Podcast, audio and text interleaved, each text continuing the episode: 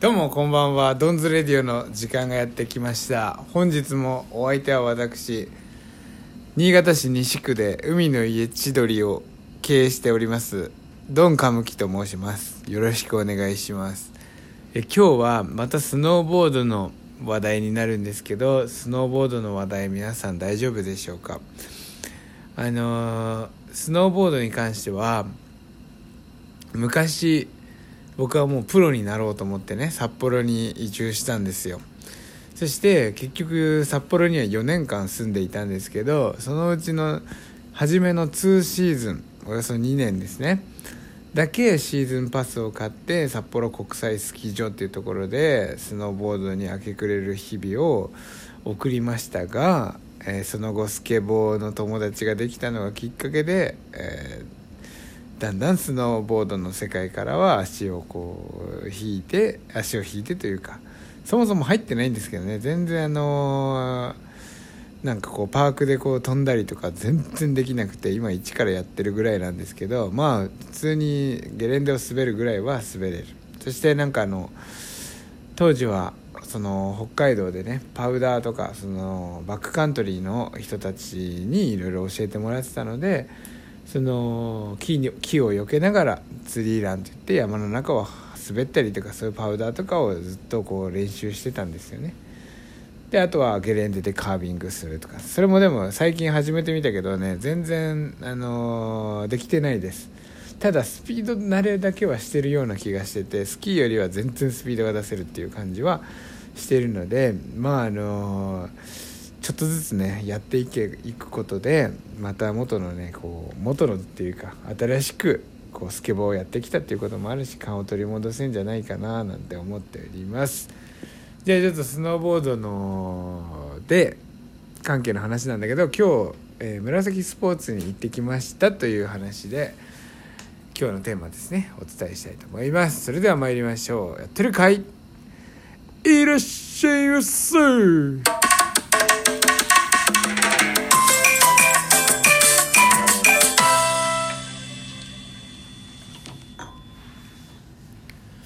はいじゃあまずねあの最初に忘れないでお伝えしたいのがイカフェッチさんからのお便りを、えー前回の放送で忘れてしまったので、えーそれを読みたいと思います。えー、ご提お願いします。ご提に読んでもらいましょう、ドンさんもいつもいつもだがドナさんも眠そうだなあわらなんとお店のインスタに MM さんからコメントが来ました。松代のほっこりおばちゃんの手作り飯も最高だけど松野山スキー場のネギ味噌ラーメンはそれを食べるためにみんなが行くという穴場。田舎のゲレ飯熱いよ。DJ カフェチ。ありがとうございます。いやこれぞまさにねこのラジオをやっててよかったと思う瞬間と言っていいんですけどあのーリスナーの方同士が、えー交流してくれるっていうのは本当に嬉しいことですよね。そういうのだからいいずれね10年後20年後僕がどういう風になってるか分かりませんけどあの時のあのーこの「ドンズレディオ」でねこう過ごしてきた日々っていうのはもうかけがえのない日々なわけじゃないですか。だからあの MM です。な例えばあのパーティーとか開いたら胸にガムテープとかで名前書いたりするじゃん。MM ですとかイカフェチです。竜宮の使いです。10代の見える女性です。いいのマンですみたいな。そういうあの食事会でも開いてみたいもんですよね。いつかね。まああの僕がものすごい有名人になったりとかしても、えー皆さんのことは忘れませんので、えーご安心ください。ありがとうございます。そしてやっぱそのゲレ食の話いいね。やっぱり。あのーなんだろう。ほんとさニノックスでも思ったけどそのちょっと高くてちょっとしょぼいっていうその路線もうギリギリいけるだろうっていうこれならギリギリセーフだろうっていうのはやっぱり寂しすぎるからその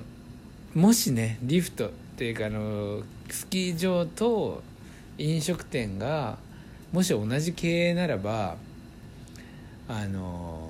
スキー場のそのリフト代っていうかその1日のパック代の方で稼いでもらって食事の方はこう思い出に残るっていう風に特化してほしいのよね。まあでもそのなんか田舎のゲレンデ松之山さんのネギ味噌ラーメンとかそういうやっぱり人を引きつける魅力のあるパワーのある食べ物とかっていうのはやっぱね気になりますから。それを食べにやっぱ行きたいなって思うからこういうふうにねこれもだって口コミじゃないですか。イカフェチさんがそれを知って他の人たちもそうらしいよっていうのを聞いて噂が噂を呼んでこうやってね伝わってきてるわけだから皆さんちょっとの気になった方行ってみましょう。松之山スキー場のネギ味噌ラーメン、えーあとはなんだっけ松代スキー場のおばちゃんの飯。いや気になりますね。いやいいね。ゲレ食なんかゲレ食アカウントとかあったら絶対フォローしちゃうかも、まあ、あの全国のゲレ食をもう食べて回ってるインスタとかね。YouTube とかさ。やっぱそういうのいいですね。さあじゃああの今日のスノーボードの話ですけど紫スポーツ、えー新潟ビルボードプレイス店に行ってきて、えーそこにはねゆうたろうくんっていう僕と同じ名前のあのーもう背の高いねもうねめちゃくちゃスノーボードをやってきた人が、えースノーボード係やってるんですよ。で彼はスケートボードもまあ多少やるから僕もスケーターとしてそういう面識があって同じ名前っていうこともあってあのたまに紫スポーツのビルボードプレイス店には行ってるんですけどあの前もスノーボードちょっとねやりたいなっていうそのやった時とかにも行ったことがあるんですけど今回はなんかこうまた新鮮な気持ちでどんなブランドがあるんだろうとかどんな板があるんだろうでワックスの必要性とかそのどういうふうにやるんだろうっていう話をまあこう聞いてすごく楽しんでたんですよ。そしたらそこにあのスケーターの女の子で26歳の女の子のお友達がいて、まあ、彼女がたまたま遊びに来ててあのスノーボードのヘルメットを買ってたんですけど、えーもう久しぶりっていうことでその3人で話してたんですよ。ゆあのゆうたろうくんって背の高いゆうたろうくんと、えー背の低いゆうたろうくん私ドンカムキと、えーその26歳の、えースケーターでスノーボードもやる女の子。で3人で話しててあのその女の子はね最近車が廃車になっちゃったからお父さんに送り迎えをしてもらいながらあの地下道でスケボーしたりしてるっていう話を聞いたのよ。そんなおお父さんが地下道に娘をね26の娘を送ってくれるなんてもう初めて聞いたと思ってあの半分引き気味でこう話を聞いてたんだけどそしたらさあのそのにゆうたろうさんは何歳になったんですか？っていうか僕36ですっていう話をしてて「えー、全然見えないですね」って言ってくれるからすごい嬉しかったんだよね。まあまあそうでしょそうでしょ僕は、まあ、あのスケーターであり今スノーボードにもこうやってねやろうと言ってるそのもうバリバリの若者ですよっていう感じで。であの26歳のね彼女にもまあ全然負けませんよっていう気持ち。でスノーボードはまだまだ下手くそだけどなんかやればできるっていうこう自信もあるしさ。まだまだ僕は若いよっていうつもりが全然あるからそれをみじんも疑ってないんだけれども。で3人でこうワイワイワックスの話を聞いてたのね。スノーボードの板の裏に塗る、まあ、スキーもそうだけど塗るワックスの話。でワックスの話を聞いてうわ勉強になるなとかって思ってたらその女の子のお友達が登場してきたわけ。もうなんかあの雪すごい降ってたから雪がこう髪の毛についちゃったりしてもうああんか大変だってここまで来るの大変だったっていう雰囲気でそこに登場してそれで「ああ久しぶり」って言ってその女の子同士でね同じぐらい背の小さい女の子同士なんだけどだからまあ26歳ぐらいなんだと思うんだよね2人とも。で久しぶり」とかつってこう髪を髪に絡まったこう雪っていうかあられをほどきながら「えー、お父さん?」って俺のこと言うわけよそれであの店員のゆうたろうさんもあゆうたろうくんもあの「いやあー」みたいな感じになって俺は一瞬「え？俺のこと俺のことお父さんと思ったと思って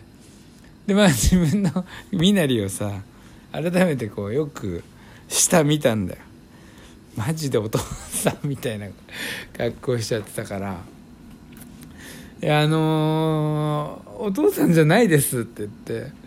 そしたら「すいませんごめんなさい」とかって言ってたんだけどあのね 26歳のスケボーのまあ友達だよね。26歳のスケボーの友達の女の子と喋ってるだけで ビルボードビルボについてきたお父さんみたいな送ってあげてついてきたお父さんだと思われたっていう話です。どうですか皆さん。そういうことありませんか？僕はねあの千鳥で働いてる時もね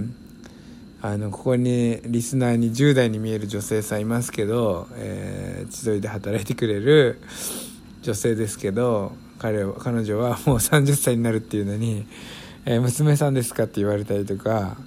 そういうことが多々あるんです。別に全然老けてるって自分で思ったことない。口ひげを生やしてるだけ。このひげだけだと思うんだけど